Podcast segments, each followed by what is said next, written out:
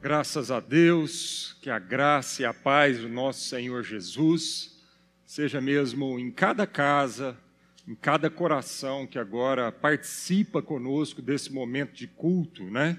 A gente sempre precisa lembrar uh, que não é assistir o culto. Ninguém assiste um culto. A gente assiste uma palestra, a gente assiste um show, mas nós cultuamos a Deus juntos.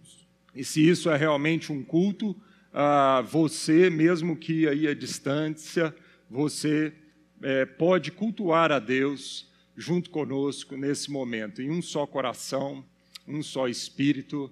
E isso só é possível acontecer, amado, porque a gente cultua em espírito e em verdade. Então, só é possível acontecer essa distância geográfica e, mesmo assim, a gente poder cultuar ao Senhor, porque, como diz a palavra de Deus, nós somos um só Espírito. Amém? Então, ah, você da sua casa ou no seu carro, onde você estiver, você pode é, cultuar ao Senhor. Vamos passar o vídeo então, tá bom? E a gente volta daqui a pouquinho. Os homens e mulheres, né? Diz a palavra de Deus que eram ali é, mais ou menos 120 pessoas. O que, que é a história desse povo, né? Lá num país pequenininho, lá na Palestina, em Israel, tem a ver, dois mil anos atrás, tem a ver conosco hoje, com a história hoje no ano de 2021. É isso que a gente quer estudar, aprender, receber do Senhor, né? Como um grupo tão pequeno na Palestina afetou o mundo com tamanho impacto e influência.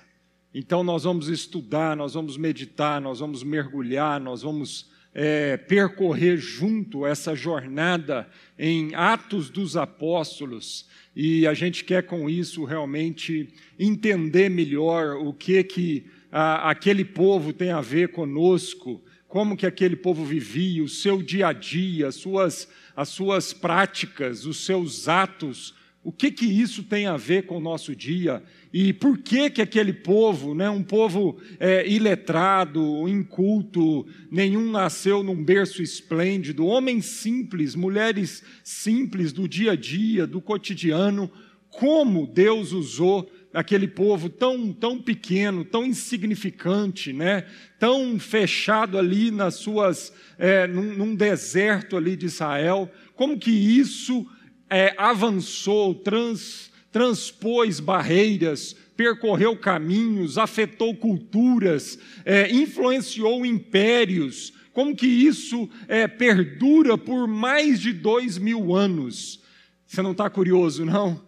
Você não acha que nós precisamos mergulhar nisso, aprender com esse povo, entender o que, que aquele povo fazia, por que, que isso aconteceu, o que, que compelia o coração daquele povo? É por isso que nós queremos voltar-nos para a palavra de Deus, para as escrituras sagradas, porque a gente tem muito que aprender, né? a gente tem muito que receber de testemunhos. Né? Ah, o escritor de Hebreus, no capítulo 12, diz assim: visto que nós estamos rodeados por tão grande nuvem de testemunhas, é, desembaracemos né, ah, da, das coisas que nos embaraçam na vida e do pecado que tão de perto nos assedia e corramos com perseverança a carreira que nos está proposta. Então o escritor diz para a gente olhar para a nuvem de testemunhas desses homens e mulheres, para que a gente seja inspirado, para que a gente seja confrontado nos nossos valores, confrontado nas nossas atitudes, nos, nos atos da nossa vida, para que a gente possa aprender a, a, a, como ser um povo que afeta a sociedade, que influencia a sociedade, não um povo trancado em quatro paredes, que fica somente fazendo ali os seus rituais, mas isso não tem nada a ver com o que o mundo está vivendo. Não nós entendemos que esse povo, como o Pedro lembrou aqui, está relatado no capítulo 17 de Atos, esse povo transtornou o mundo, esse povo virou Jerusalém de pernas para o ar, esse povo que não tinha poder nenhum, que não tinha ah, capacidade nenhuma própria, realizaram tanto, empreenderam tanto, impactaram o mundo e deixaram um legado, deixaram uma herança, deixaram um testemunho para todos nós, e por isso a gente quer percorrer o livro de Atos e aprender com esse povo. Abra sua Bíblia então, em Atos no capítulo 1, e é sempre bom, né? Como já dizia o sábio, começar do começo, amém? Atos capítulo 1, nós vamos ler ah, do verso 1 até o verso ah, 14. Diz assim: Escrevi o primeiro livro, ó Teófilo. Então, quem escreveu o livro de Atos é Lucas, o mesmo evangelista que escreveu o Evangelho de, de, de Lucas, lógico, e ele está aqui então dizendo que ele escreveu o primeiro livro, o Evangelho, e está endereçando agora essa, esse segundo livro, que muitos historiadores dizem que, na verdade, é, é, melhor a gente não considerar isso como dois livros, mas melhor a gente considerar isso como um livro só, dividido em duas partes. Né? O ministério terreno de Jesus e, na segunda parte, o ministério celestial de Jesus. Então, Lucas está dizendo, endereçando esse livro a Teófilo.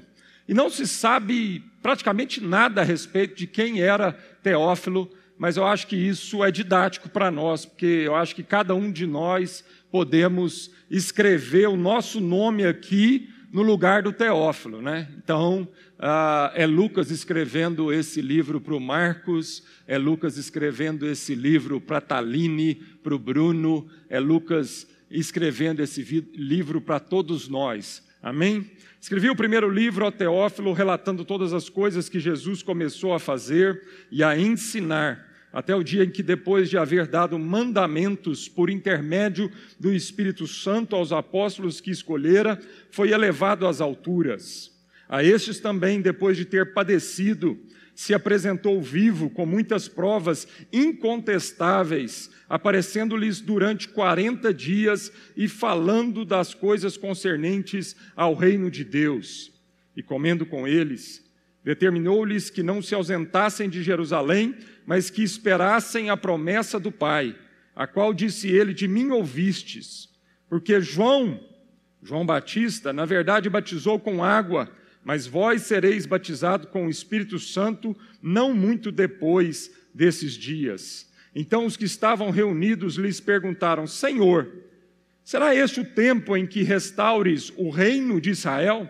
Perguntou-lhes: Não vos compete conhecer tempos ou épocas que o Pai reservou pela sua exclusiva autoridade, mas receberei poder ao descer sobre vós o Espírito Santo e sereis minhas testemunhas, tanto em Jerusalém, como em toda a Judéia, Samaria e até os confins da terra. Dita essas palavras, foi Jesus elevado às alturas, à vista deles, e uma nuvem o encobriu dos seus olhos. Estando eles com os olhos fitos no céu, enquanto Jesus subia, eis que dois varões, vestidos de branco, se puseram ao lado deles. E lhes disseram: Varões galileus, por que estáis olhando para as alturas? Este Jesus dentre vós, que dentre vós foi assunto ao céu, virá de modo, do modo como vistes subir. Então voltaram para Jerusalém, do monte chamado Olival, que dista daquela cidade tanto como uma jornada de um sábado. Quando ali entraram, subiram para o cenáculo, onde se reuniram Pedro, João, Tiago, André, Filipe, Tomé, Bartolomeu, Mateus, Tiago, filho de Alfeu, Simão, o Zelote e Judas, filho de Tiago. Todos estes perseveravam unânimes em oração com as mulheres, com Maria, mãe de Jesus, e com os irmãos dele. Vamos ter mais uma palavra de oração, amém? Senhor, muito obrigado por essa pela tua palavra, especificamente agora, nós agradecemos pelo livro de Atos, relatado aqui, Senhor, mediante a inspiração do Espírito Santo por Lucas, e que tanto tem abençoado este mundo durante esses dois mil anos de história uh, pós-Cristo, Senhor. Nós te agradecemos pelo privilégio que nós teremos a partir de hoje de meditarmos sobre isso. E nós pedimos mais do que simplesmente um conhecimento teórico, mais do que simplesmente algo para ficar só no aspecto da nossa mente, da nossa racionalidade. Nós queremos, ó Pai, que essa palavra afete todos os cantos da nossa vida. Nós queremos que o testemunho da igreja afete a nossa vida, Senhor. Queremos ser confrontados, animados, inspirados, renovados em fé, disposição. Queremos ser corrigido, corrigidos nos nossos atos do dia a dia, Senhor. Por isso, Senhor, abençoamos agora essa jornada que teremos ao longo desse ano. Abençoe cada pequeno grupo que vai meditar sobre isso. Senhor, abençoe o tempo de domingo à noite, onde nós estaremos compartilhando sobre isso também, ó Pai, hoje às seis e meia da tarde no canal do YouTube, em nome de Jesus. Amém. Graças a Deus. Bom, nós dividimos, como Pedro falou, uh, toda essa jornada em quatro, né? Uh, estações nesse dia, né? Nós vamos começar agora com a estação do amanhecer, o surgimento, a formação de um novo povo. O amanhecer diz respeito né, a, a um tempo que logo vem em seguida das trevas, da noite, da ignorância. E a palavra de Deus diz então que o choro pode durar por uma noite, mas a alegria vem pela manhã.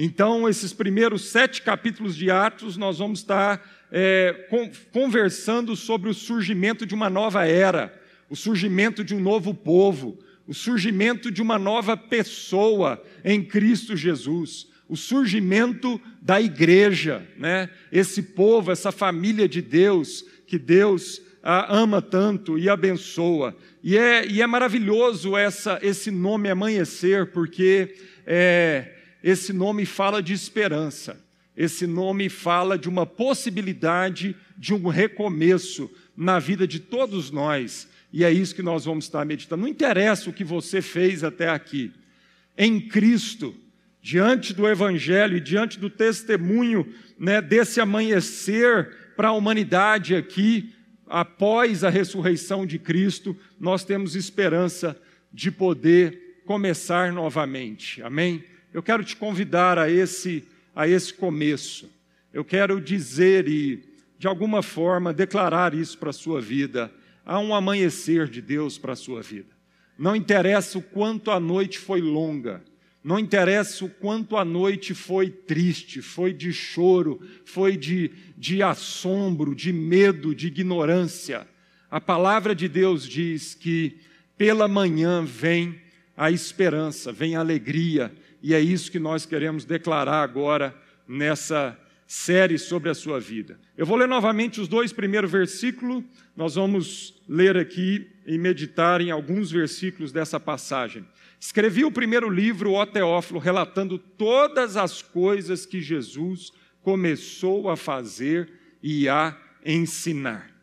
A formação desse povo não é a partir do nada não é a partir do acaso, não é a partir deles mesmos. A formação desse povo não é a partir do esforço desse povo, não é a partir dos seus dons, das suas capacidades, não é a partir nem mesmo do, do, do alto grau de moral e de ética, não é nem mesmo a partir das, das filosofias ou das suas boas ideias mas Lucas está dizendo que a formação desse povo é a partir de uma pessoa chamada Jesus Cristo de Nazaré.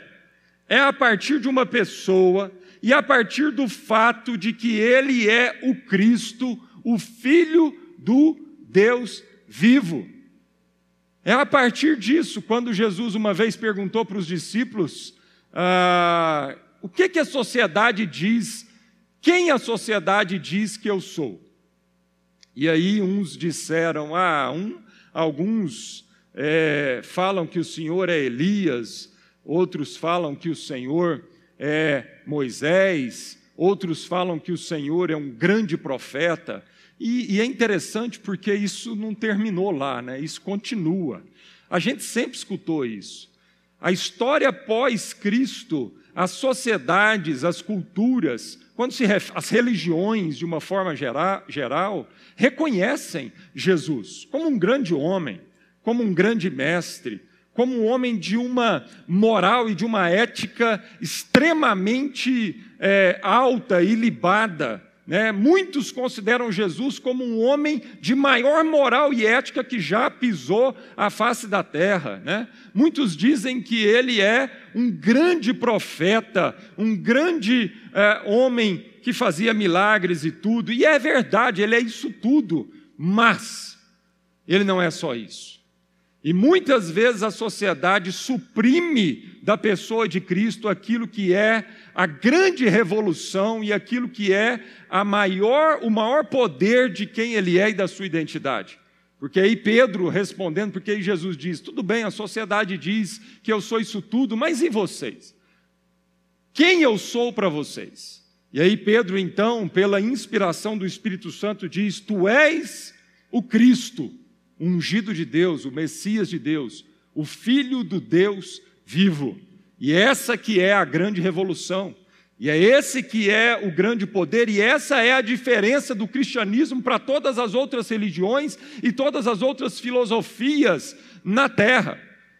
Porque nós cristãos cremos que Jesus é tudo isso, mas Ele é Deus, Ele é o Filho de Deus, Ele é aquele que os profetas e a lei apontavam durante milhares de anos.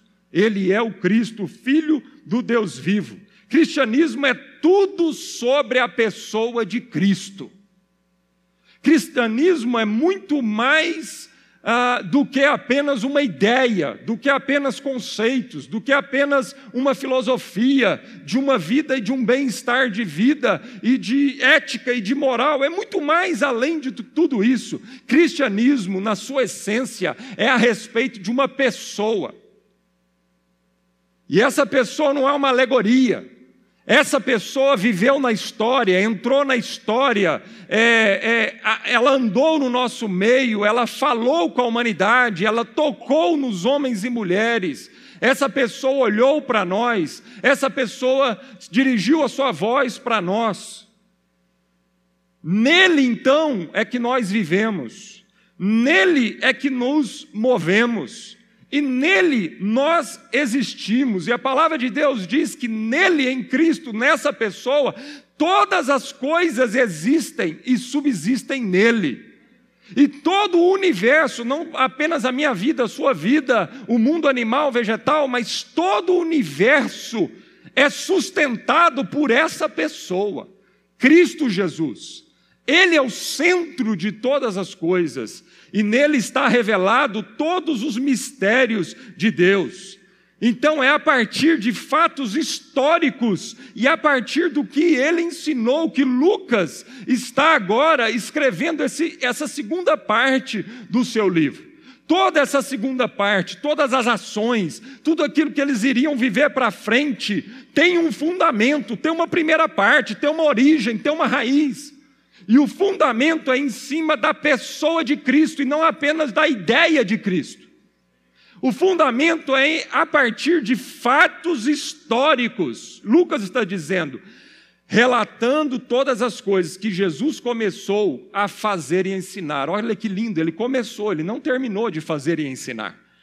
Lucas está dizendo que a primeira parte ele começou a fazer e ensinar, mas agora ele vai continuar a fazer e ensinar através da sua igreja, através da minha vida e da sua vida. Que coisa fantástica! Que privilégio enorme!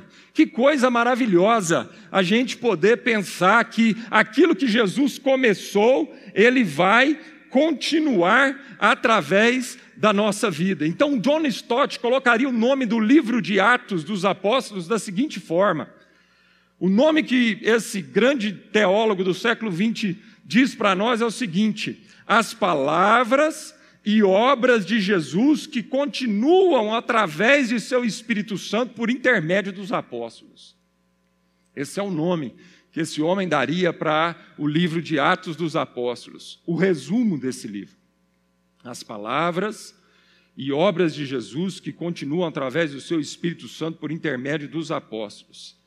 E o apóstolo João, em 1 João, capítulo 1, verso 1, diz o seguinte: O que era desde o princípio, o que temos ouvido, o que temos visto com os nossos próprios olhos, o que contemplamos e as nossas mãos apalparam com respeito ao Verbo da vida, e a vida se manifestou, e nós a temos visto, e dela damos testemunho e vula anunciamos a vida eterna, a qual estava com o Pai e nos foi manifestada. O que temos visto e ouvido, anunciamos também a vós outros, para que vós igualmente mantenhais comunhão conosco. Ora, a nossa comunhão é com o Pai e com seu Filho Jesus Cristo. Então, João começa a sua primeira carta, não o evangelho, mas ele começa o evangelho falando mais ou menos a mesma coisa também. E ele começa a sua primeira carta dizendo o seguinte: olha, é aquilo que a gente tem visto e ouvido. E é interessante que o verbo aqui não diz é aquilo que a gente viu um dia e ouviu um dia. Mas João está dizendo: nós falamos e anunciamos uma pessoa que a gente tem visto e ouvido e que as nossas mãos apalparam essa pessoa. João está dando testemunho de que ele viu Jesus, de que Jesus é real, de que ele veio, ele existiu.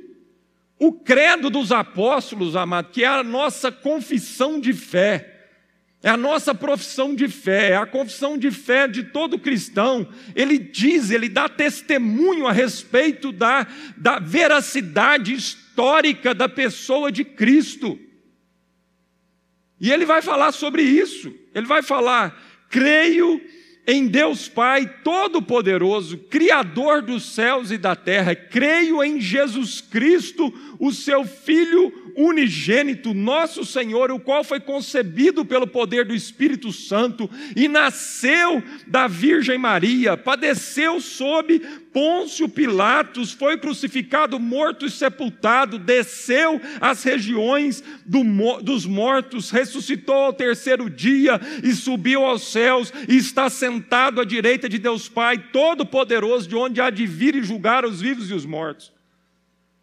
Então, na confissão de fé daquilo que é o âmago da nossa fé, amado, nós cremos no Jesus histórico, nós cremos que Ele é o Filho de Deus, unigênito, nós cremos que ele foi concebido pelo poder do Espírito Santo, do jeitinho que está escrito nos evangelhos. Nós cremos que ele nasceu da Virgem Maria. Nós cremos que ele sofreu e padeceu sim sobre os governantes Pôncio Pilatos. Nós cremos que ele foi crucificado sim naquela cruz. Nós cremos que ele morreu, que ele desceu às, às regiões é, é, dos mortos, nós cremos que Jesus ressuscitou, nós cremos que Jesus foi assunto aos céus e nós cremos que ele hoje está sentado à direita de Deus Pai Todo-Poderoso, de onde ele vai vir um dia e vai finalmente julgar os vivos e os mortos. Amém, queridos?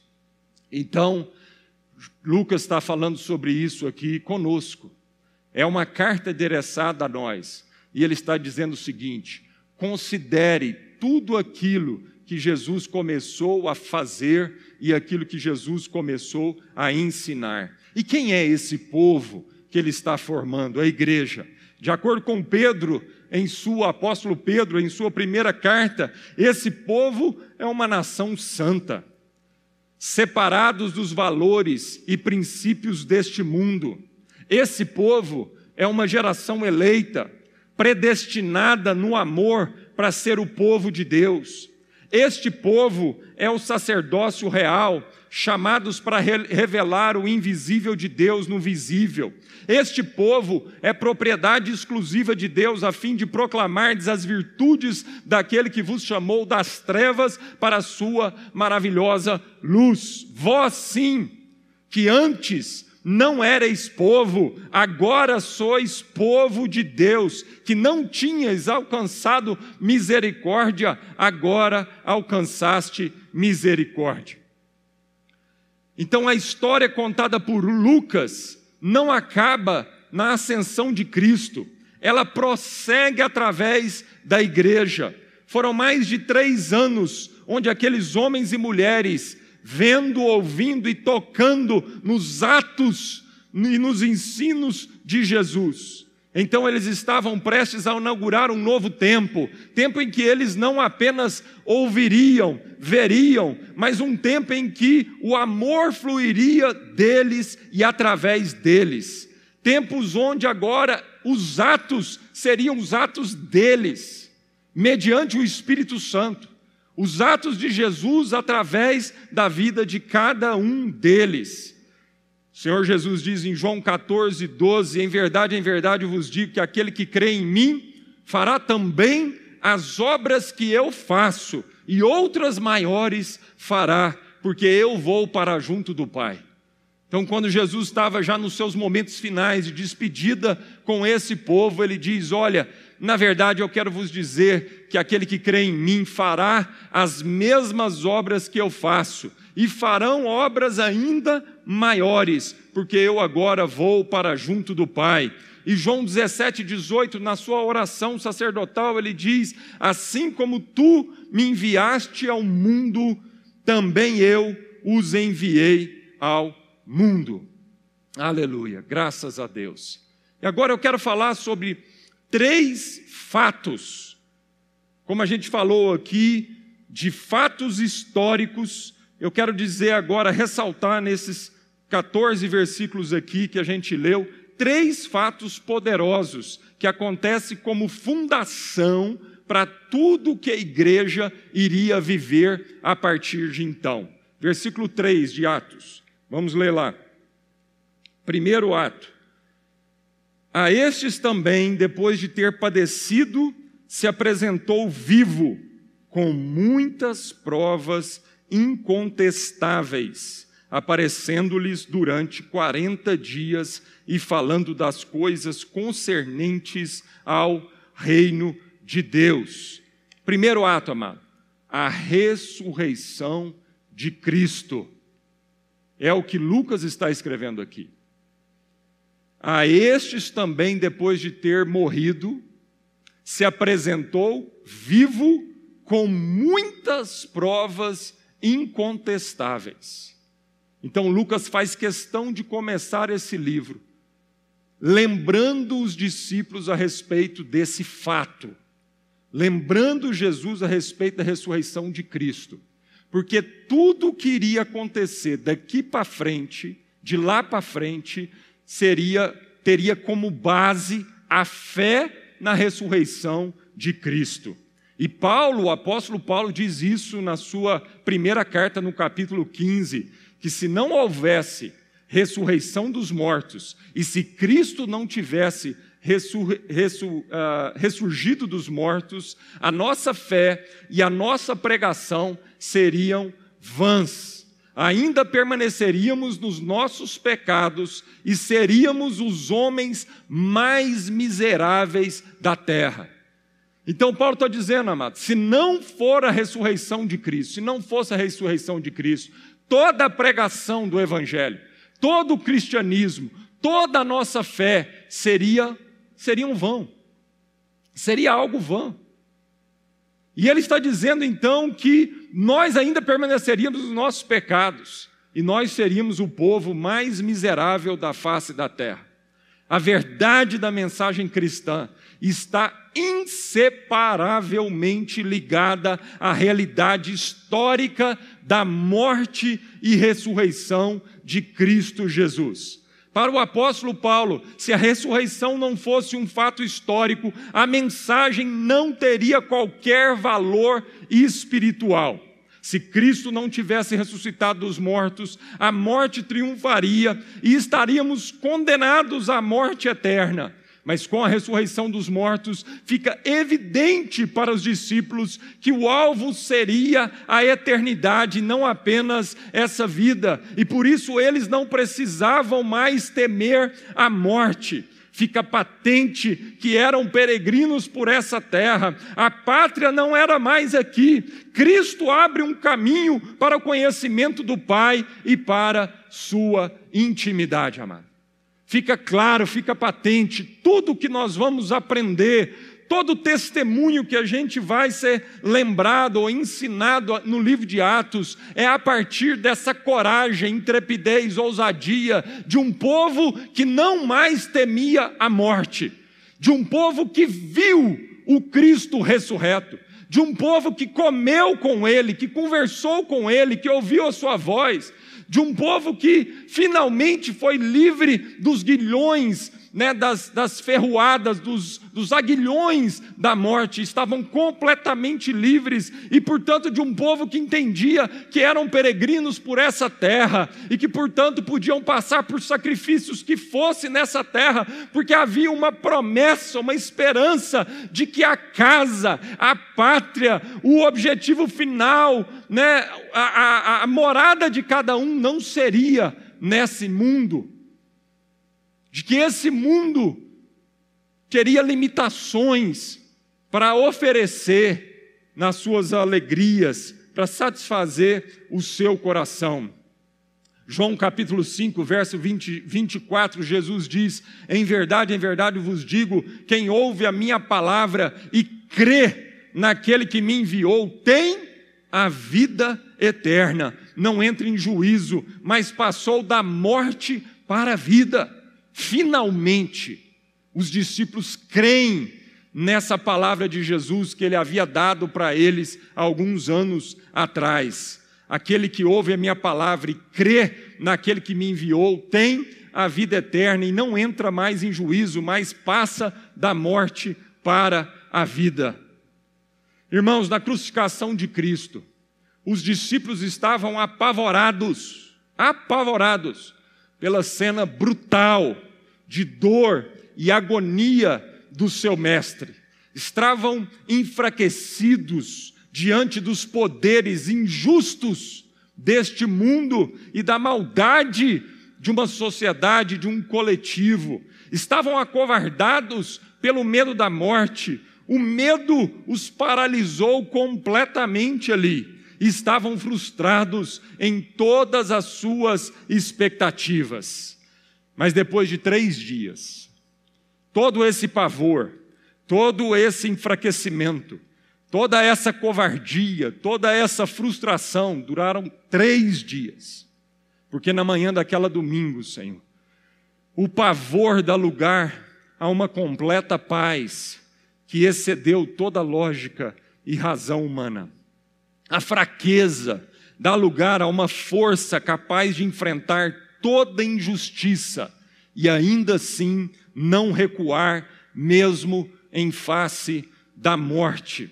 A covardia dá lugar a uma coragem e intrepidez jamais vistas, jamais vista pelos gladiadores no Coliseu, pelo povo que ia lá ver aqueles homens musculosos, fortes e corajosos e destemidos. O que Deus fez com esses homens e mulheres pequenos, simples, fracos na sua capacidade, amado, foi uma coragem, uma intrepidez em face da morte, dos enfrentamentos e da oposição jamais vista pelos exércitos romanos ou pelos exércitos persas, gregos ou babilônicos. Homens e mulheres tomados de uma força inexplicável. A frustração dá lugar a uma alegria crescente e uma esperança brota poderosamente em seus corações. Segundo fato, primeiro, Cristo ressuscitou dos mortos. E esse é um grande pilar sobre a qual a igreja está sendo construída. Segundo pilar sobre qual a igreja é construída e vive e opera o batismo do Espírito Santo. Atos capítulo 1, verso 4 a 8, nós vamos ler novamente. Comendo com eles, determinou-lhes que não se ausentassem de Jerusalém, mas que esperassem a promessa do Pai a qual disse ele: De mim ouviste. Porque João, na verdade, batizou com água, mas vós sereis batizados com o Espírito Santo, não muito depois desses dias.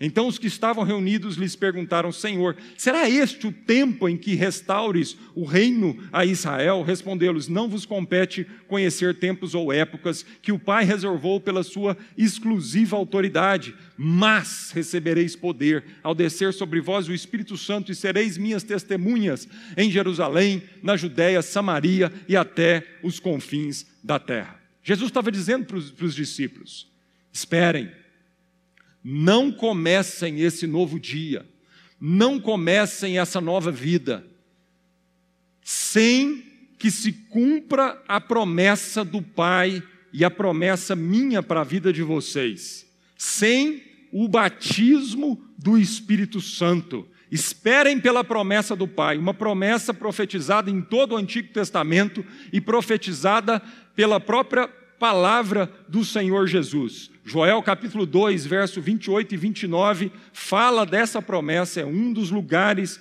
onde o profeta profetiza essa promessa. E acontecerá depois que derramarei do meu espírito sobre toda a carne, vossos filhos e vossas filhas profetizarão, vossos velhos sonharão e vossos jovens terão visões, até sobre os servos e sobre as servas derramarei do meu espírito naqueles dias. Ezequiel 36, verso 26 e 27. Dar-vos-ei um coração novo e porei dentro de vós um espírito novo Tirarei de vós o coração de pedra e vos darei um coração de carne, porém dentro de vós o meu espírito, e farei que andeis nos meus estatutos e guardeis os meus juízos e os observeis.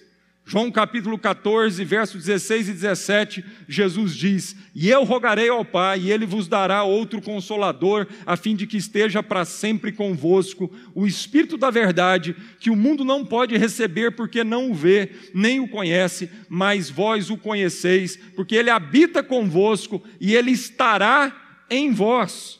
Promessas, promessas do batismo do Espírito Santo.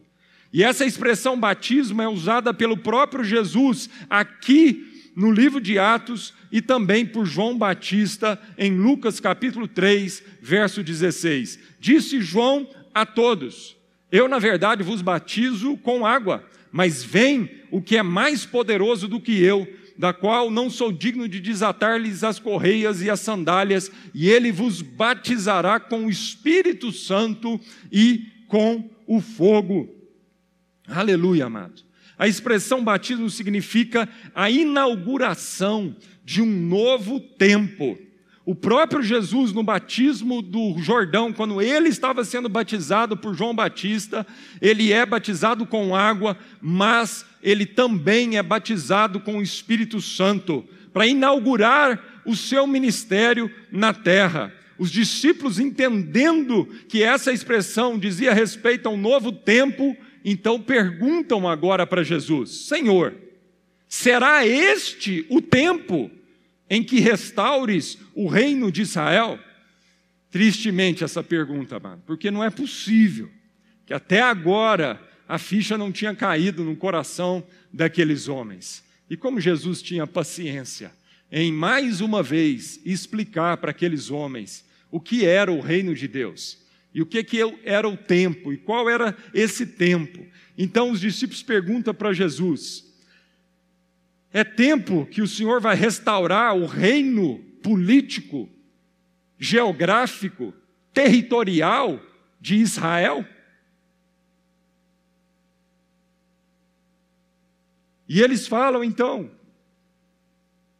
mostrando assim que era uma expectativa política, uma expectativa nacionalista, uma expectativa territorial no coração daqueles discípulos.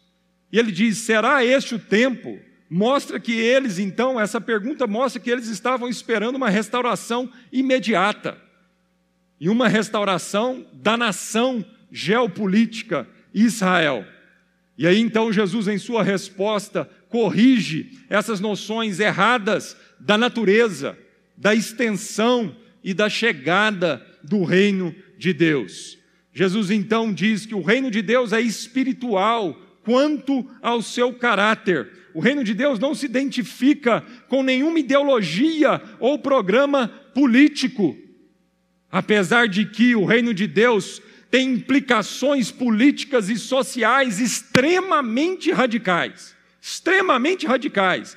Mas a natureza desse reino, amado, não tem nada a ver com programas políticos, com ideologias humanas, com formas humanas de dividir a sociedade, de empreender na sociedade. Não, o caráter desse reino é espiritual apesar de que ele afeta a forma, o dia a dia, afeta radicalmente a maneira como nós vamos agir politicamente e agir socialmente e nos organizarmos como comunidade.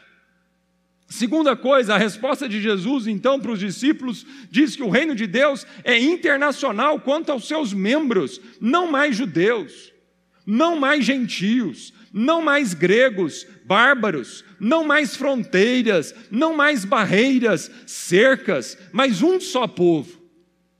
E ele deixa claro isso então, que é Jerusalém, mas não é só Jerusalém, que é Judéia, mas também não é só Judéia, é também Samaria, um povo totalmente discriminado religiosamente pelos judeus, e também não é só os seus vizinhos Samaria, mas é até os confins da terra. É no Brasil, é na Austrália, né? é, no, é nas ilhas do Oceano Pacífico, em todas as extensões da humanidade.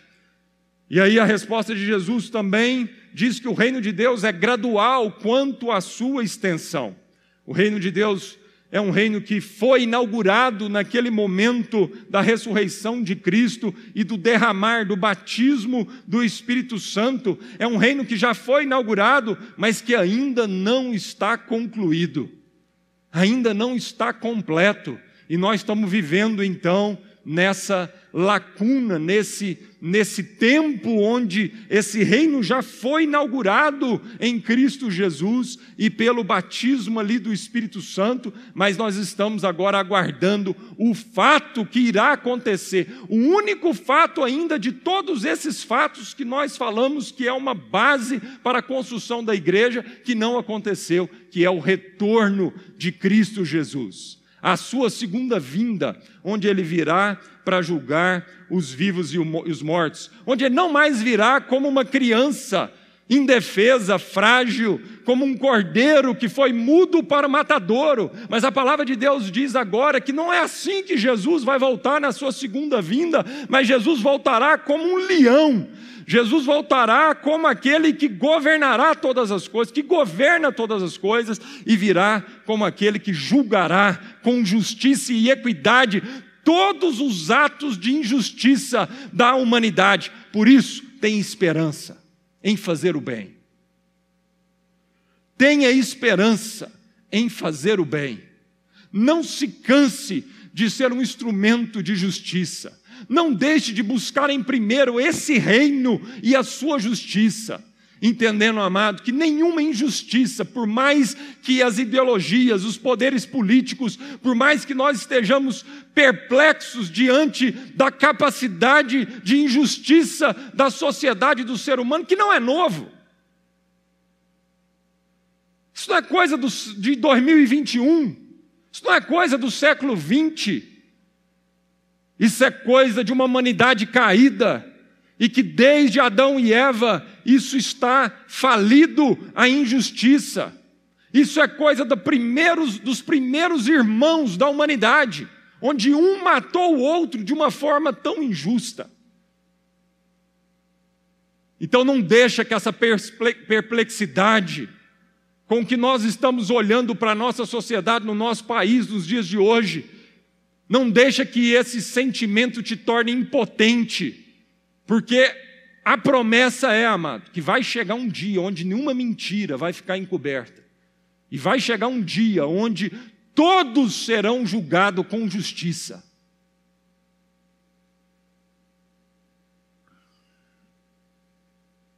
Terceiro e último fato, a ascensão de Cristo.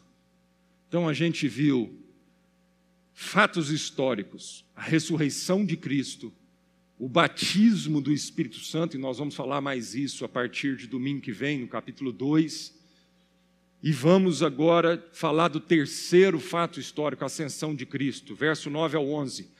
E com isso nós vamos já caminhando para o encerramento, a conclusão. Ditas essas palavras, foi Jesus elevado às alturas à vista deles, e uma nuvem o encobriu dos seus olhos. Estando eles com os olhos fitos no céu, enquanto Jesus subia, eis que dois varões vestidos de branco, dois anjos, se puseram ao lado deles e lhes disseram: Varões galileus, por que estáis olhando para as alturas? Esse Jesus que dentre vós foi assunto ao céu, virá do modo como vistes subir. Precisamos dar ouvidos à mensagem desses dois anjos.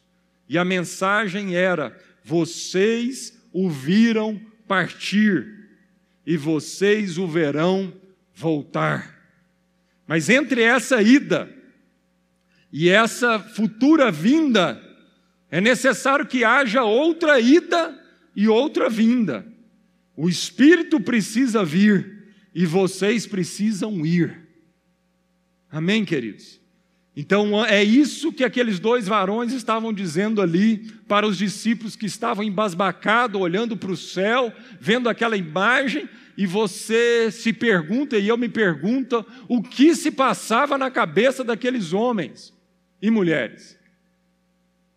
O que se passava ali na cabeça deles, vendo o Mestre partir, o seu Senhor partir, aqueles que eles viram ressuscitar. E isso paralisou por alguns instantes a vida deles, a ponto de que os anjos tiveram que chamar atenção e quase que desconectá-los daquela letargia, dizendo assim: Olha, esse mesmo Jesus que vocês estão vendo partir, ele vai voltar um dia. Creiam nisso. Irmãos e irmãs, nós precisamos crer que Jesus voltará. Nós precisamos crer nessa verdade. Nós precisamos crer, amado, porque do contrário, todo o trabalho, todo o sacrifício, todo o choro, toda a lágrima vai ser em vão. A gente precisa crer, amado, que justiça vai ser feita em nome de Jesus. Então, nós precisamos entender que entre essa ida e essa vinda, há uma ida e uma vinda menor. O Espírito Santo precisava vir, porque Jesus disse: Olha, eu vou, mas eu vou preparar a morada para vocês. E eu vou continuar intercedendo por vocês à direita do Pai. Sempre serei esse intercessor junto ao Pai por vocês. E esse papel sacerdotal de Cristo iria permanecer à direita do Pai, como um intercessor pelos nossos pecados, como um sacerdote que ofereceu o seu próprio sangue, a sua própria vida para o perdão dos nossos pecados. Mas ele diz: Eu não vos deixarei órfãos.